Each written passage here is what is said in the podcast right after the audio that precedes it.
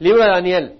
Hemos estado estudiando el libro de Segunda de Reyes y vimos la destrucción de Jerusalén y estudiamos los últimos cinco reyes que reinaron sobre la tribu de Judá. Josías, que fue un buen rey, fue el último buen rey.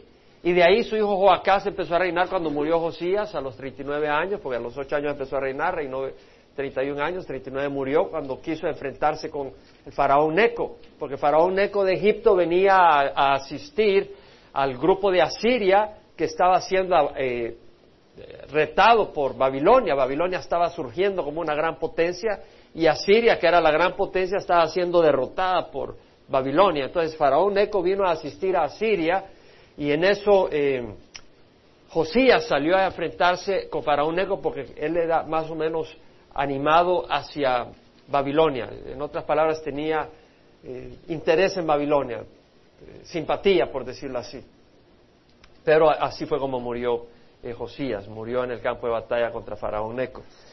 Cuando murió Josías, que fue el último rey, su hijo Joacás empezó a reinar y al tercer mes Faraón Neco vino, entró a Jerusalén y se llevó a Joacás y lo llevó al exilio a Egipto, donde terminó muriendo, pero puso a su hermano, hijo de Josías, Eliakim, a quien le puso por nombre Joacim. Y Joacim empezó a reinar, reinó once años, pero en el tercer año de su reinado vino Nabucodonosor, sitió y se llevó a la crema de la crema de Judá, es decir, a los nobles, algunos de los nobles, para entrenarlos en el palacio real de Babilonia. Eh, al sexto año eh, de Joacim, él se rebeló de Babilonia, hasta el onceavo año cuando murió eh, su hijo Joaquín, empezó a reinar y en el tercer mes vino Nabucodonosor de nuevo y se llevó a Joaquín, se llevó a sus esposas, sus mujeres, se llevó a su madre y se llevó a los artesanos, a los líderes, a los valientes guerreros, se llevó a diez mil al exilio y dentro de ellos se llevó al profeta Ezequiel.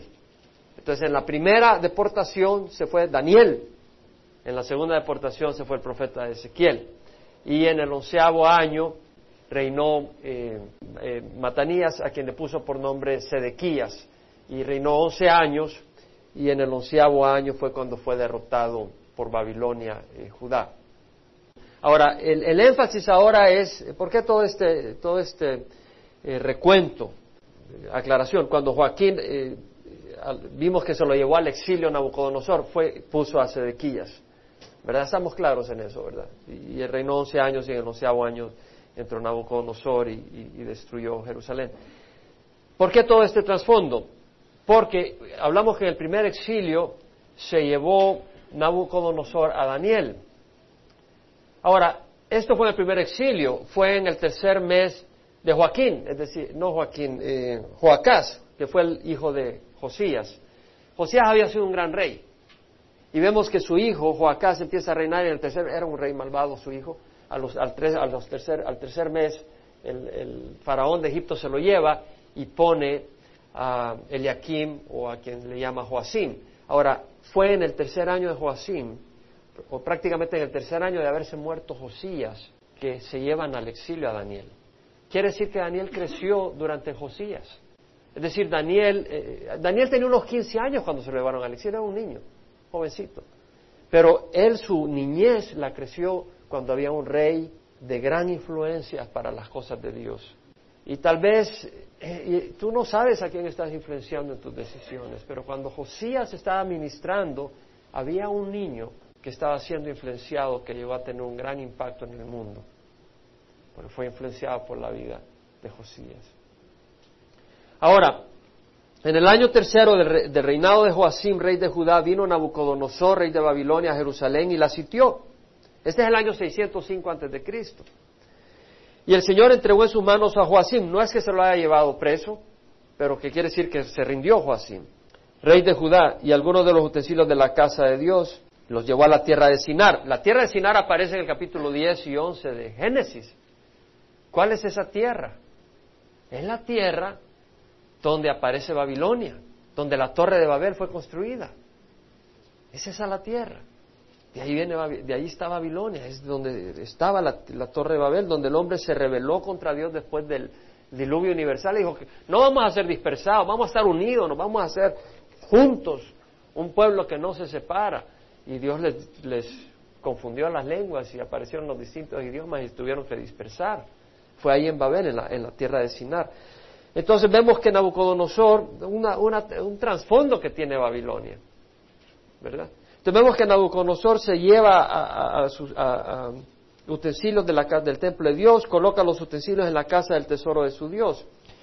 Entonces el rey mandó a Aspenaz, jefe de sus oficiales, que trajera de los hijos de Israel algunos de la familia real y de los nobles, jóvenes en quien no hubiera defecto alguno, es decir, ningún defecto físico, es decir, ningún pie quebrado, eh, ninguna manera, nada, perfectos, bien parecidos, eh, de buen parecer, no solo perfectos físicamente, sino bien parecidos, inteligentes en toda rama del saber, es decir, conocedores dentro de las enseñanzas de los hebreos, de los que habían avanzado. Ustedes saben que Salomón fue un hombre sabio en muchas áreas. Y pues ellos habían aprendido a través de Salomón y todo esto, dotados de entendimiento, es decir, con la habilidad de razonar, de, de usar su cabeza para pensar lógicamente, habilidad para discernir y que tuvieran la capacidad para servir en el palacio del rey. Y le mandó que les enseñaran la escritura y la lengua de los caldeos, es decir, que aprendieran el idioma de los caldeos que era el arameo. Es decir, los caldeos eran el pueblo, la, etnia que gobernaba en esa área.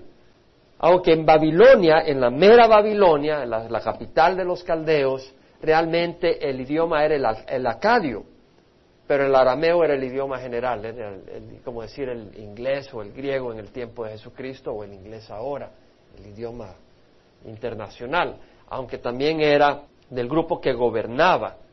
Ahí en, Babilonia el arameo era el idioma de ellos.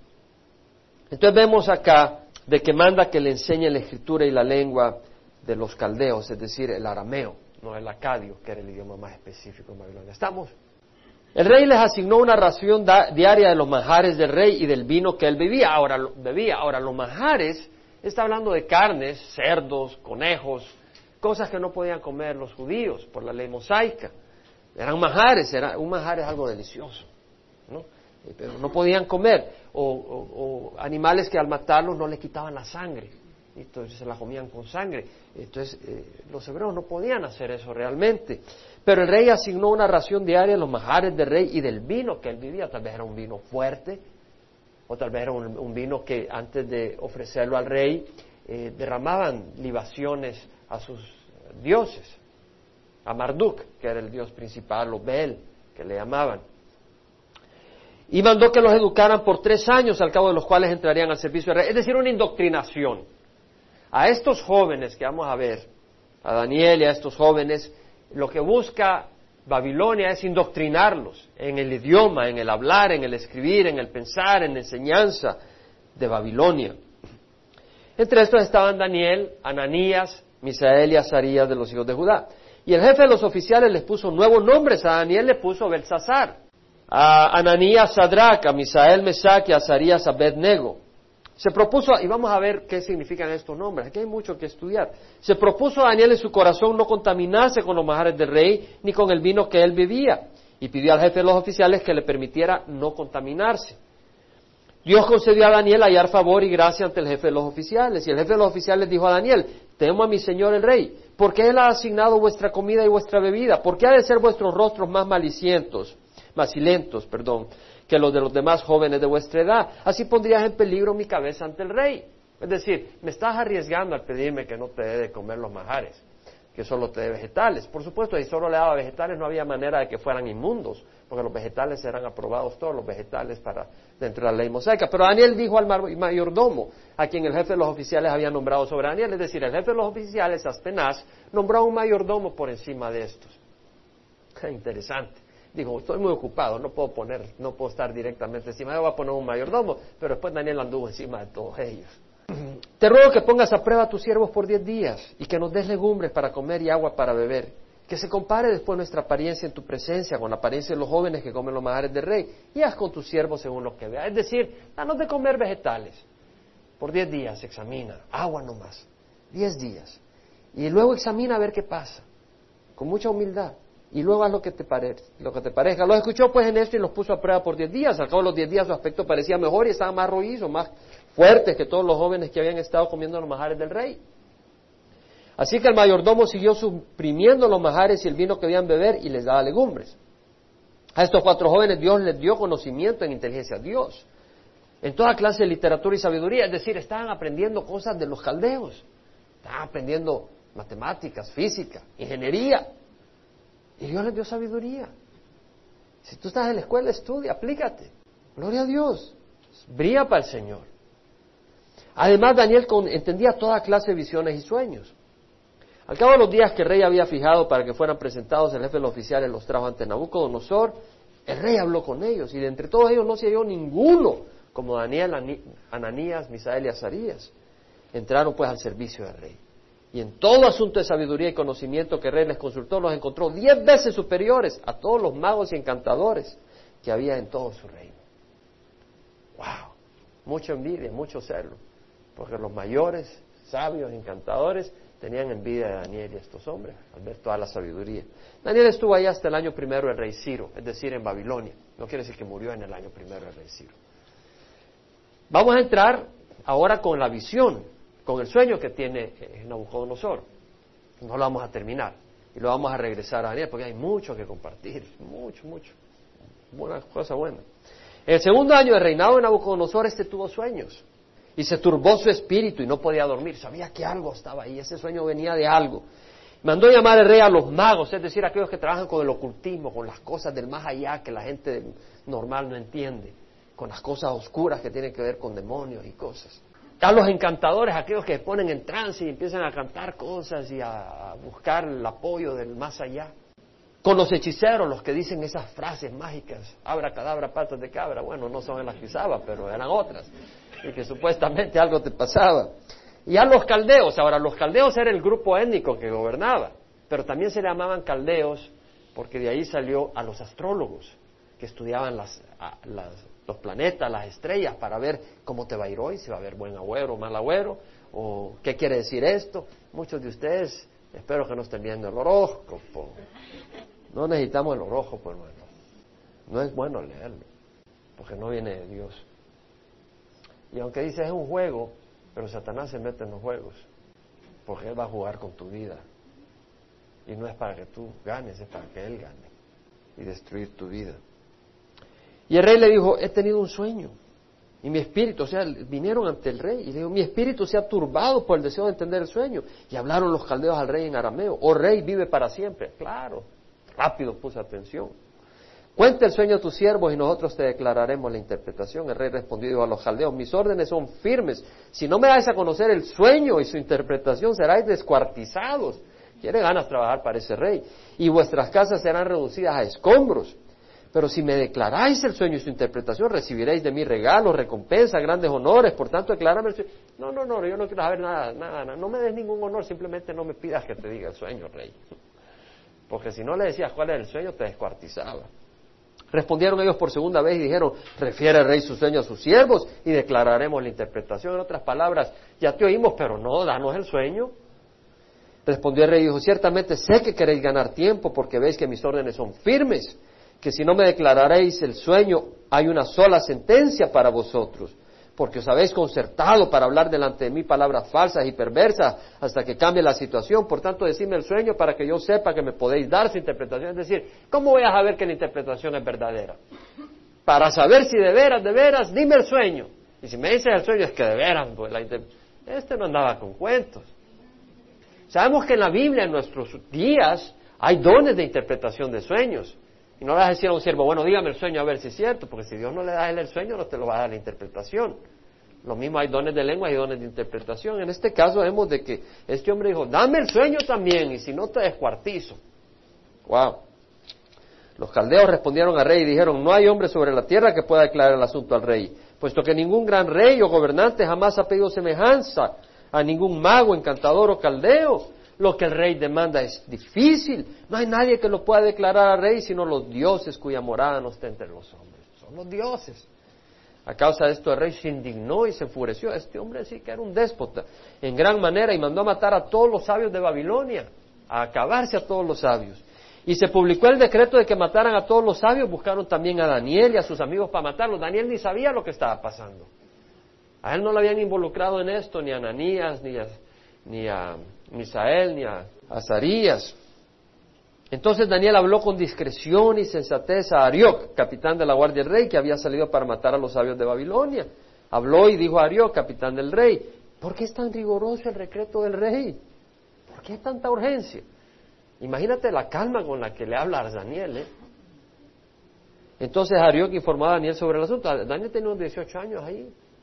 Daniel fue a pedirle al rey que le diera tiempo para declarar la interpretación al rey. Valentía, 18 años. Pues voy a hablar con el rey. Va donde el rey.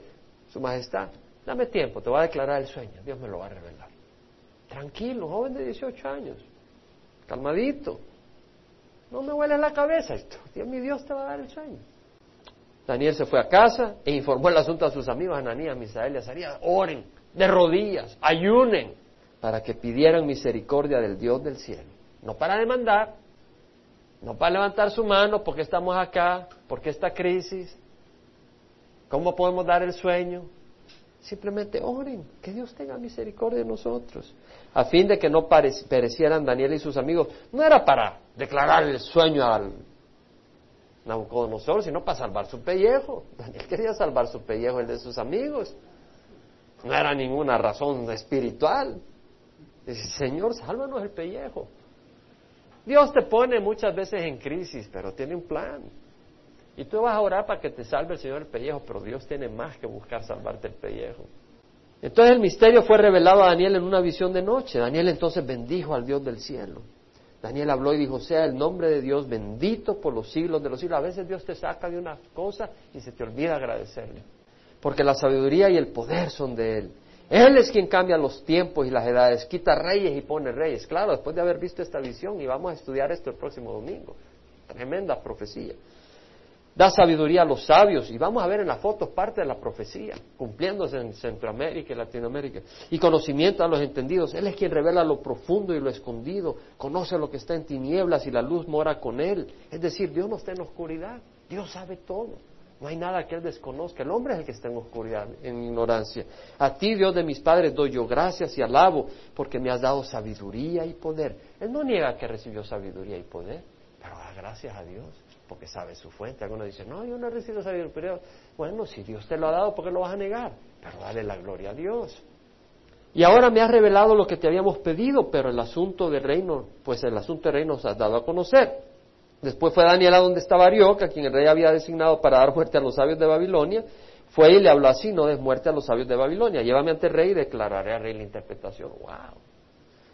Arioc se apresuró a llevar a Daniel ante el rey y le dijo así, he hallado a un hombre entre los deportados de Judá que dará a conocer al rey la interpretación. Ahora, obviamente que Arioc tuvo que confiar en Daniel. Estos jóvenes se habían logrado la reputación y el respeto de la guardia y de los oficiales. O sea que tenían un testimonio tremendo. No eran cualquiera, sino que lo iban a andar llevando donde rey. Se hubieran volado a Arioc. Se lo hubiera volado. Nabucodonosor no era un rey con quien podías estar jugando o, no estar en 100%. Le volaba la cabeza. El rey respondió y dijo a Daniel, a quien llamaban Belsasar, ¿eres tú capaz de darme a conocer el sueño que he visto y su interpretación? Y vamos a estudiar sobre eso el próximo domingo. Lo interesante es que sí, le interpreta, le interpreta el sueño. Y al final el rey habló a Daniel y dijo, en verdad que vuestro Dios es Dios de dioses. Es Dios de dioses. Es decir, hay un Dios sobre todo y ese es tu Dios, le dice. Señor de reyes. Es decir, hay reyes. Yo soy un rey, pero tú eres Señor sobre todo. Y revelador de misterios, ya que tú has podido revelar este misterio. Vemos el propósito de Dios. Entonces, hay varias observaciones. Una, Daniel Ananías, Misael y Azarías fueron hombres que no fueron moldeados por las presiones externas. Estaban ahí, en Daniel lo leemos, para que recibieran conocimiento sobre Babilonia, sobre los caldeos, sobre su lenguaje, recibieran manjares, vinos. El manjar habla de placeres paganos. Vinos, es decir, estímulos. El vino te estimula. Pero eh, Daniel no quería ningún estímulo que no fuera del Espíritu Santo, que no fuera de Dios. Y no quería participar en placeres que no fueran de acuerdo a Dios. Dios da placeres, pero no quería placeres que no vinieran de Dios. Hay una diferencia. ¿Por qué? Porque los placeres que no vienen de Dios traen una destrucción, cobran y pagarás caro. Cuando viene de Dios no hay efecto negativo. Es una bendición de Dios para tu vida. Dios es el que creó los placeres, no fue Satanás. Pero Satanás ha usado placeres para atrapar al hombre, a destruir sus vidas, sus familias. Tenemos que ser sabios. El rey fue el que mandó qué comer y qué beber para, para Daniel, el, rey mismo. Por eso él no quería, el, el jefe de los oficiales, dejarle dar de comer los manjares y el vino, porque el rey mismo había instruido directamente. Es Satanás quien instruye directamente lo que tú tienes que recibir. No está hablando de comida para la carne, sino de alimento para tu alma. ¿Qué es lo que ves en la televisión? ¿Qué es lo que lees? ¿Qué es lo que oyes en el trabajo? Satanás está buscando alimentar tu espíritu para indoctrinarte, para presionarte y moldearte a las maneras de este mundo. Tres años, un curso intensivo. Te aseguro que Daniel, Ananías, Misael y Azarías tenían que dedicarse a estudiar. Y muchos de ustedes están en escuelas públicas. Pero Daniel soportó la presión, están en las universidades públicas. Y Daniel soportó las presiones, se dedicó y se aplicó para estudiar, pero rechazó aquellas cosas que no eran de Dios. Y le puso nuevos nombres. Daniel quiere decir Dios es mi juez. Y a mí me encanta ese nombre. Yo le puse a mi hijo, no siendo cristiano, era católico, a mi hijo le puse el nombre Daniel. Y después descubrí realmente lo que significaba. Yo lo puse por el profeta Daniel, porque sabía un poco de la Biblia. Y el profeta Daniel, en la cuadra de leones, siempre me llamaba la atención, la valentía y cómo Dios lo protegió. Pero no sabía, y quiere decir Dios es mi juez. Y a mí me encanta, porque cada vez que yo nombro a mi hijo estoy diciendo Dios es mi juez. Porque muchos te juzgarán, pero Dios es mi juez. Dios es mi juez. Cada vez que digo su nombre estoy diciendo Dios es mi juez. Una bendición. Pero se lo cambiaron a Belsasar. Belsasar quiere decir Bel proteja tu vida. Bel, Dios del pagano. Es decir, el enemigo quería quitar hasta su propia identidad, quiénes eran ellos. Y muchos de ustedes han sido llamados hijos de Dios y el enemigo quiere que ustedes crean que son hijos del mundo para caminar en el lodo. No te olvides que soy llamado para ser hijos de Dios, para caminar como hijos de Dios, no como hijos del mundo.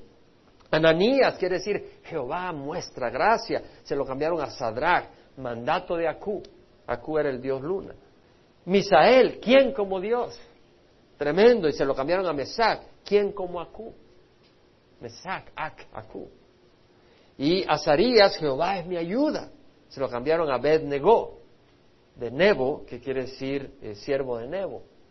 Y luego se lo pusieron como Abed-Negó. Entonces vemos que el enemigo trata de cambiar. Ahora, eh, hay dos, eh, Warren Wiersbe eh, dice algo, tiene unas palabras de este siervo de Dios. Estaba leyendo su comentario. Dice, los conformistas son aquellas personas cuyas vidas están controladas por las presiones externas y se conforman al mundo. Son conformistas. ¿Qué dice el Señor? Por consiguiente, hermanos, ruego por la misericordia de Dios que presentéis vuestro cuerpo como sacrificios vivos y santos aceptables a Dios, que vuestro curso, vuestro culto racional, y no os adaptéis a este mundo sino transformados mediante la renovación de vuestra mente para que verifiquéis cuál es la voluntad de Dios, lo que es bueno, aceptable y perfecto. No os adaptéis, no os conforméis a este mundo. Pero hay algunos que son conformistas, que vienen las presiones. Vamos a bailar la bamba, vamos a bailar la quebradita, vamos a echar unas cervecitas. Y ahí vas. Se te olvidó quién eres. Ahí vas, como un perrito. Se te olvida quién eres, eres conformista. Y están los transformistas, o sea, los, eh, dice Warren Worth, dice, el conformista es moldeado por las presiones externas. El transformista moldea a otros por las presiones internas, por el Espíritu de Dios que tiene en su corazón. Está el Espíritu en tu corazón. Entonces, en vez de estar controlado por las presiones externas, hay un Espíritu interior que te controla, que es el Espíritu de Dios y que sirve para moldear a otros a la imagen de Dios. Entonces aquí hay conformistas o transformistas. Tú decides qué vas a hacer. Ahora, la clave está en decidirse qué es lo que quieres ser. O tú decidiste ya que Dios es aburrido y que realmente eso de estar en la iglesia y estar agarrando la Biblia, ir a la reunión, no, hombre, vivir la vida. Tal vez tú crees eso. Bueno, te vas, a te vas a desilusionar tarde o temprano. O tal vez tú eres sabio y dices, no, yo creo que Dios es vida. Que Jesús dice que me va a dar vida abundante. Y que estoy viendo las cosas como cuando uno se ve en un espejo que te distorsiona a veces en los, en los lugares de las ferias y todo tiene unos espejos que te hacen ver todos ondeados, todos deformados. Y tal vez ves las cosas como con un espejo deformado. Y sabes de que realmente hay una manera recta de ver las cosas que es a través del lente de Dios, de la palabra de Dios y su espíritu. Y dices, no, debo de ver las cosas bien. Ahora, sin el lente de Dios, veo las cosas distorsionadas y diría cualquier estupidez y cualquier decisión equivocada. Pero con el lente de la palabra de Dios sé ver las cosas bien. Entonces tal vez eres tú eso y dices, sí, me voy a decidir para Cristo. Gloria al Señor. Fue Josué que iba entrando con el pueblo de Israel a la tierra prometida y les dijo, decidan ustedes hoy a quién van a servir. Decidan a quién van a servir. Si a, si a los dioses de nuestros padres adoraron nuestros padres más allá del río, o a los dioses de los amorreos en cuya tierra habitáis. Pero en cuanto a mí y mi casa, serviremos a Jehová. Tienes que decidir a quién vas a servir. Es una decisión acá. Tú decides en tu corazón a quién vas a servir. O al dinero, o al placer, o a los ídolos, o a una organización religiosa, o a una denominación de religiosa que te digo, tarde o temprano te va a dejar desilusionado. O si vas a servir a Dios. Decídelo. Y una vez lo decidas, tienes que guardar el corazón. Por eso Daniel dijo, se propuso Daniel en su corazón no contaminarse, se propuso, requiere un esfuerzo. No basta decir, ok, no me voy a contaminar, se propuso. Tú tienes que proponerte que no vas a pecar, porque entonces vas de viaje, o haces esto, o estás en otro lugar. Viajamos. Hay tentaciones de todo tipo. Tienes que proponerte en tu corazón. Y si tú te propones en tu corazón, Guarda tu corazón. La clave es cuidar el corazón. En Proverbios leemos, con toda, con toda diligencia, guarda tu corazón, porque de él brotan los manantiales de la vida. Lo hemos dicho varias veces, bueno recordarlo, porque hay que guardar el corazón continuamente. En Segunda Crónicas, Ezequías, ese gran rey, ¿se acuerdan de Ezequías? Que había, a, casa había cerrado el templo y Ezequías lo abrió y limpió y purificó y celebró la paz con un gran rey de Dios. Él dijo, él dijo, he decidido en mi corazón hacer un pacto con el Señor. Hay que hacer un pacto con el Señor. Uno dice, bueno, yo voy al frente de la cruzada y digo, sí, yo recibo a Jesús. No, es de hacer un pacto. Señor, yo te doy mi vida y tú me das vida eterna y eres mi Padre y mi guía. Pero te doy mi vida, Señor. Es un pacto que haces. En el Salmo leemos que el salmista dice en el Salmo 119, 11, en mi corazón he atesorado tu palabra para no pecar contra ti, es de atesorar la palabra de Dios. Tienes que atesorar. Si tú no atesoras la palabra de Dios, vas a caer como piedra. Viene la tentación y te bota. El Señor Jesús dijo, estad alerta, no sea que vuestro corazón se cargue con disipación y embriaguez y con las preocupaciones de la vida y aquel día venga súbitamente sobre vosotros como un lazo, mas velad en todo tiempo, para, orando para que tengáis fuerza para escapar de todas estas cosas que están por suceder. Hay que estar orando, hay que proponerse, Daniel oraba. Y vamos a leer en su historia cómo él oraba, aunque le habían dicho que no podía entrar a orar a su Dios. Pero él oraba, necesitaba la oración. Y sabes que orar no quiere decir que estés de rodillas todo el tiempo. Puedes estar en la cama y te despiertas y empiezas a clamar a Dios. Puedes estar en el freeway y se te atraviesa alguien y en vez de decir una mala palabra, Dios mío, ayúdame. Porque la mala palabra no te va a ayudar, pero Dios te va a ayudar.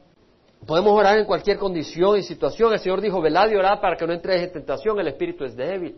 Eh, perdón, el espíritu está dispuesto, pero la carne es débil. El Señor mismo nos lo dice, es decir, tienes que proponerte. El caminar con Cristo no es cuestión de que, ok, vamos a caminar con el Señor. Tienes que proponerte, requiere todas tus fuerzas. Y más que eso, requiere el poder de Dios. Y Dios lo da, Dios lo da, pero no puedes en tu propia fuerza. Entonces vemos que hay que proponerse, hay que decidir a quién servir. Y luego hay que buscar guardar el corazón. Amén. Segundo punto, Daniel y sus compañeros fueron prudentes y sensibles con aquellos de en autoridad. No vemos que, fuimos, no vemos que fueron arrogantes, le pidieron. Dice que pidió al jefe, no dice que demandó, somos hebreos, tenemos al Dios vivo, queremos legumbres. No, fue humilde. Pidió al jefe que le permitiera no contaminarse. Y cuando el jefe de los oficiales dijo, no vaya a hacer que me arriesgue mi cuello, fueron donde el mayordomo y él le dijo, te ruego que pongas a prueba a tus siervos, te ruego. Vino con humildad. La humildad y el respeto no es falta de valentía.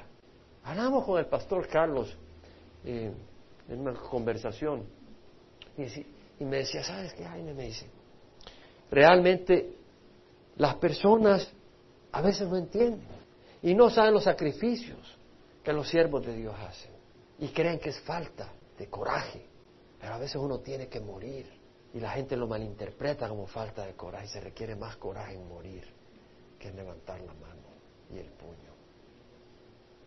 Y es cierto. La humildad. Y luego haz con tus siervos según lo que veas después de los diez días. La humildad de estos siervos. El Señor le dijo por medio de Pablo a Tito que recordara a los cretenses que eran glotones y chambrosos y haraganes Recuérdales que estén sujetos a los gobernantes. Hay muchos cristianos que, yo, Dios, eh", y le, le, le quiebran la cabeza a medio mundo que se les atraviesa, pero Jesús no vino así, hermanos. Recuérdales que estén sujetos a los gobernantes, a las autoridades.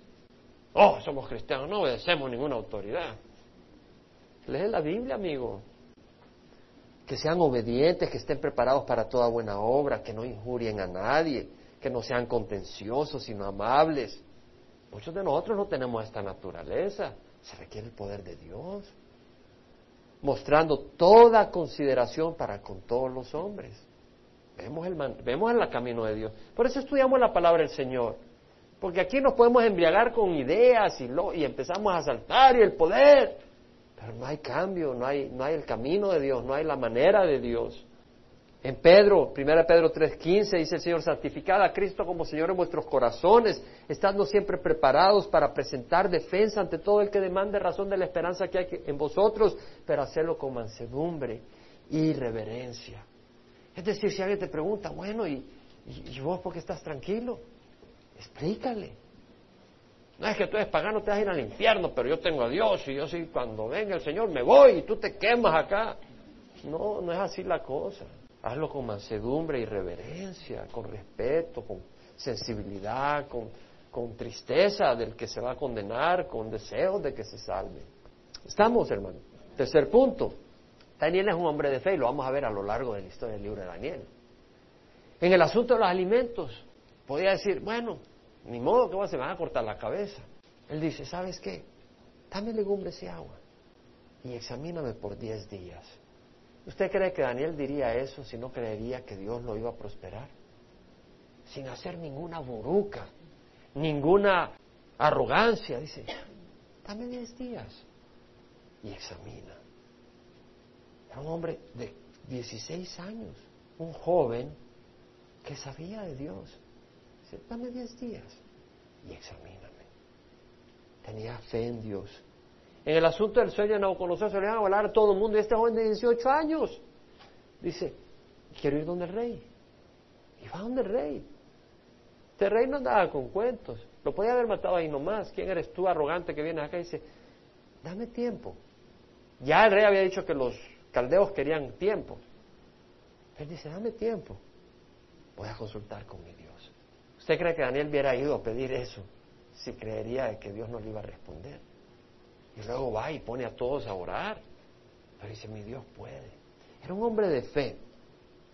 Y sabe que esto es bien importante, hermanos.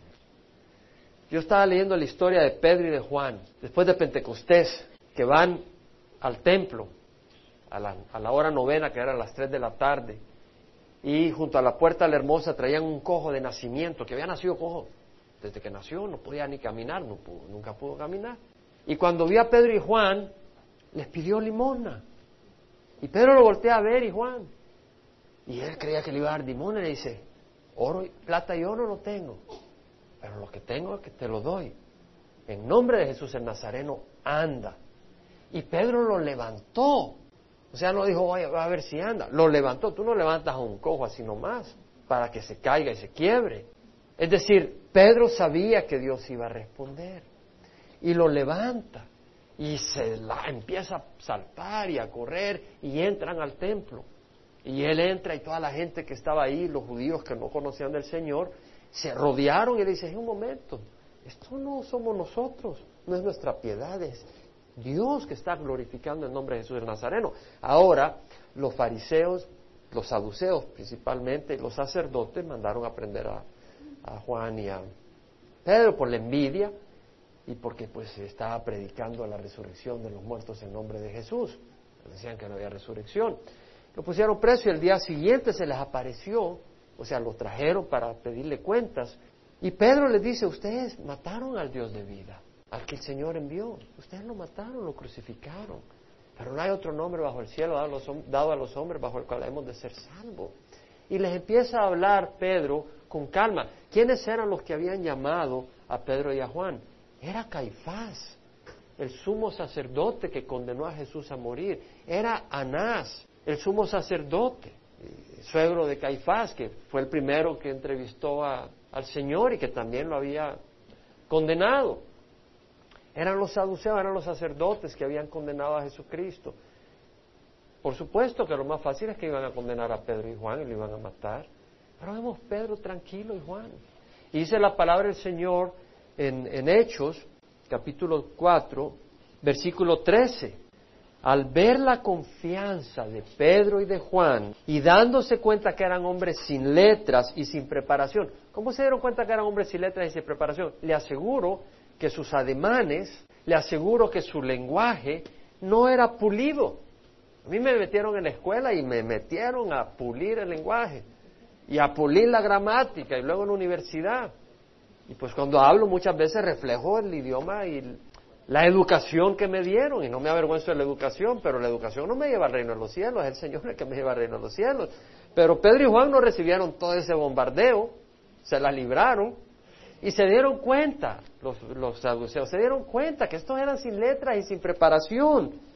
Y se maravillaban. ¿Por qué? Porque estaban tranquilos, estaban calmados, hablaban con autoridad y sin miedo y reconocían que ellos habían estado con Jesús. Y es lo que quiero decirte. Muchas veces nos afligimos, muchas veces nos inquietamos, muchas veces nos asustamos, la, solución, pasa tiempo con Jesús y vas a tener confianza. Pasa tiempo con Jesús. Y vas a tener la confianza de Daniel, vas a tener la confianza de Pedro, vas a tener la confianza de Juan. Toma tiempo con Jesús. Ahora, cuando tú estás estudiando la palabra del Señor, ¿no está Jesús con nosotros hablándonos? Y cuando tú te reúnes en oración, yo fui a la reunión de oración el viernes, y créame, hermano, hermana, cuando yo voy a la reunión de oración y empiezo a oír las oraciones, yo me gozo porque siento la presencia del Señor. Y siento Dios trabajando en los hermanos, trabajando en las hermanas y orando y puedo ver que es la mano de Dios en sus vidas. Y al sentir la mano de Dios en sus vidas, está tocándome a mí. Entonces, pasa tiempo con Jesús. Ve a las reuniones de oración. Ve a los estudios bíblicos de media semana. Ve a los estudios bíblicos del domingo. Agarra la Biblia tú por tu cuenta. Toma CDs y cassettes de música cristiana y escúchalos.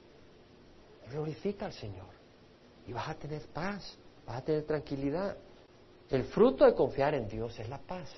Al firme propósito guardarás en perfecta paz porque en ti confía.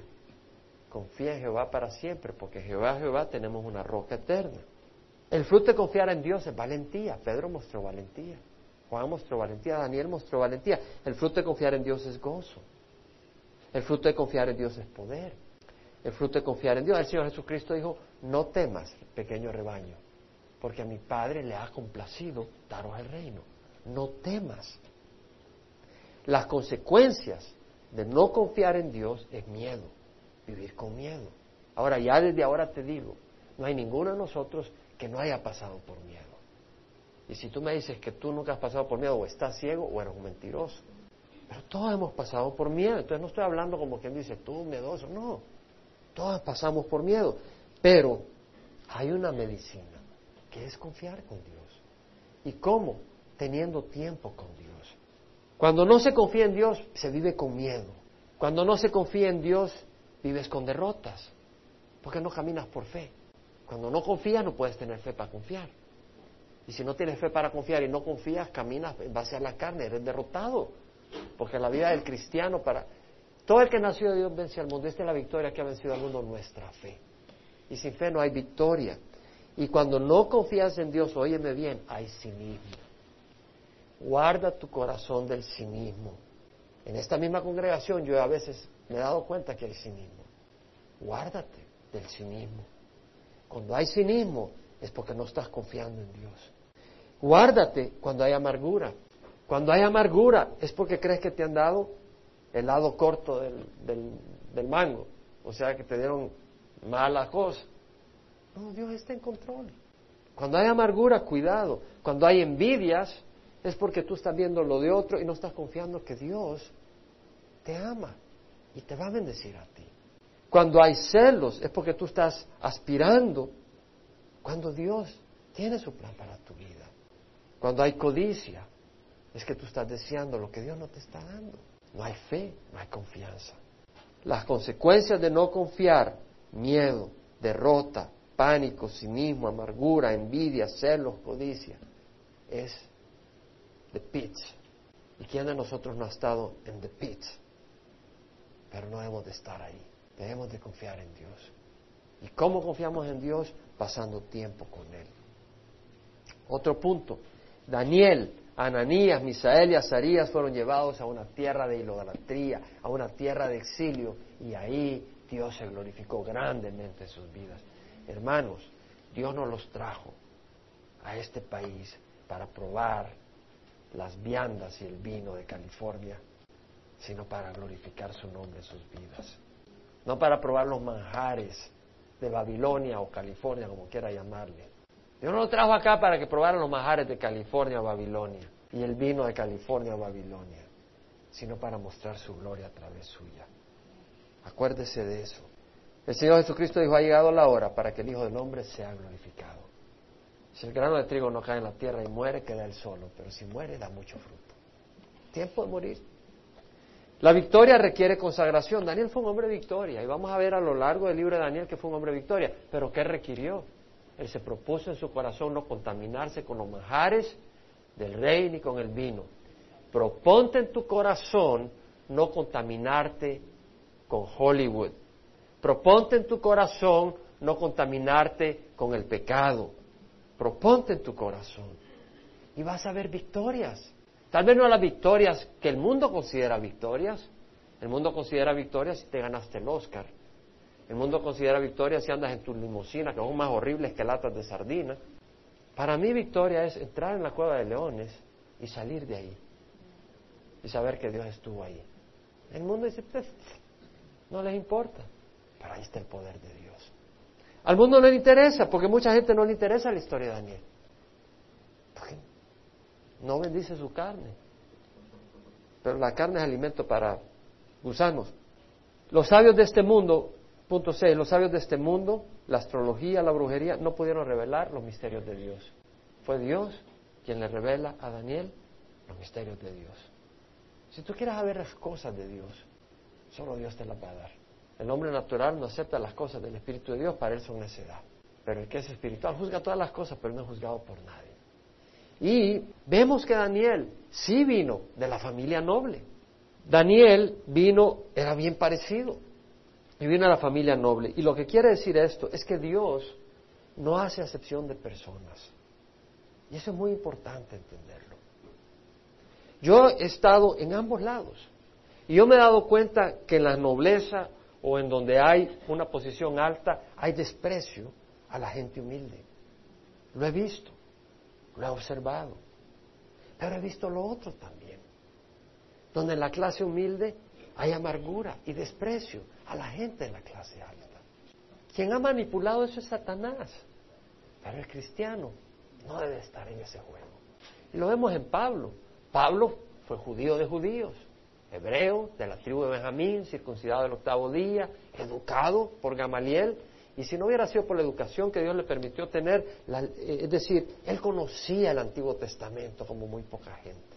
Y vemos que Pablo, Dios lo usa con el conocimiento que tenía del Antiguo Testamento para hablar de esas cosas. Pero entonces entendamos, tenemos que entender de que Pablo no descansó en esas cosas, él descansó en el Señor. Entonces, independiente de tu condición, porque dice el Señor, el que se vanagloríe, que se gloríe en el Señor. Pero recuerda, Dios no hace acepción de personas, no te toma a ti en cuenta por el color de la piel, si tienes o si no tienes. Daniel se propuso en su corazón no contaminarse. Dios ve el corazón. Amén. Para los jóvenes es un reto ser como Daniel. Y para los mayores es un reto ser como Daniel. Porque si a los 15 años no se conformó a las presiones, óigame bien, este no era un pueblito, Nabucodonosor era el mero mero, era un imperio más grande que el imperio americano ahorita, era la primer potencia grande, tenía poder sobre todo el mundo este hombre. Y Daniel está en la corte, y ahí él propone, propone ser sabio, ser prudente, pero no contaminarse. Es una lección para nosotros. Cierra los ojos. Ahí donde estás. Mi invitación es, es cuestión de decidir. Pero si tú decides en tu corazón y dices, yo he decidido seguir al Señor, yo quiero seguir al Señor, yo he decidido o decido hoy seguir al Señor. Tal vez no has hecho esa decisión antes y, o tal vez has estado caído ahí donde estás, con los ojos cerrados, porque es entre tú y Dios, pero me interesa pues ver quiénes toman esa decisión como pastor. Pero si tú has estado tal vez medio caído, pero dices, no, decido hoy seguir al Señor, levanta la mano. Gloria a Dios, gloria al Señor, gloria a Dios, gloria al Señor, gloria a Dios. Qué hermoso. Puedes bajarla, gloria al Señor. Eso es todo. Si tú has decidido, eso es todo. Ahora guarda tu corazón.